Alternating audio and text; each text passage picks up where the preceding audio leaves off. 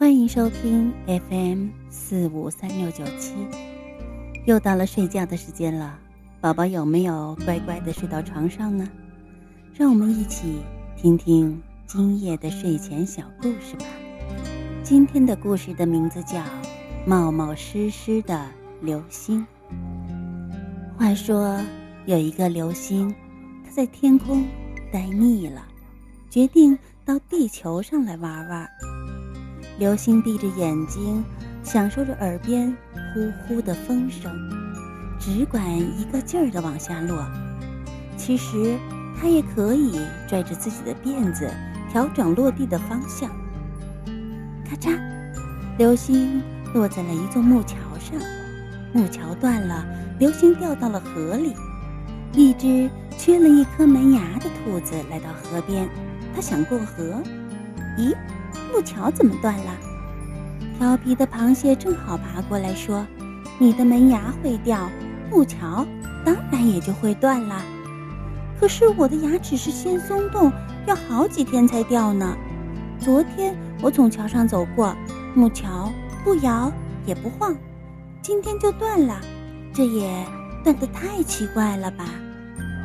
小红鱼告诉他们：“是流星掉下来把木桥砸断的。”流星躺在河底呢，我去叫它，可流星不会游泳，小鱼们又推不动它。小鱼让大家去挠流星的痒痒，流星边笑边往上浮，它浮出水面，滚到了草地上。缺门牙的兔子急忙说：“你快赔一座木桥来！”流星抓抓脑袋，木桥。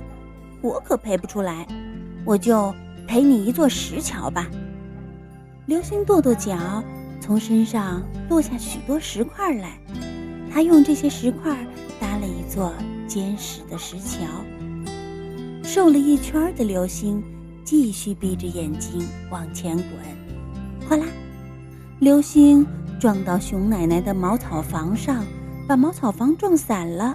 幸好熊奶奶在门前晒太阳呢。熊奶奶拍着胸口说：“哎呀呀，吓死我了！哪里来的冒失鬼？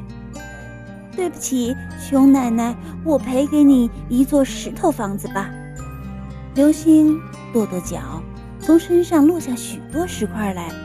他给熊奶奶造了一座宽敞的石房子。流星又瘦了一大圈儿。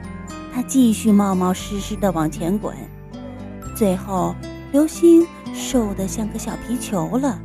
他再也不能压坏什么了。不过流星觉得很快乐。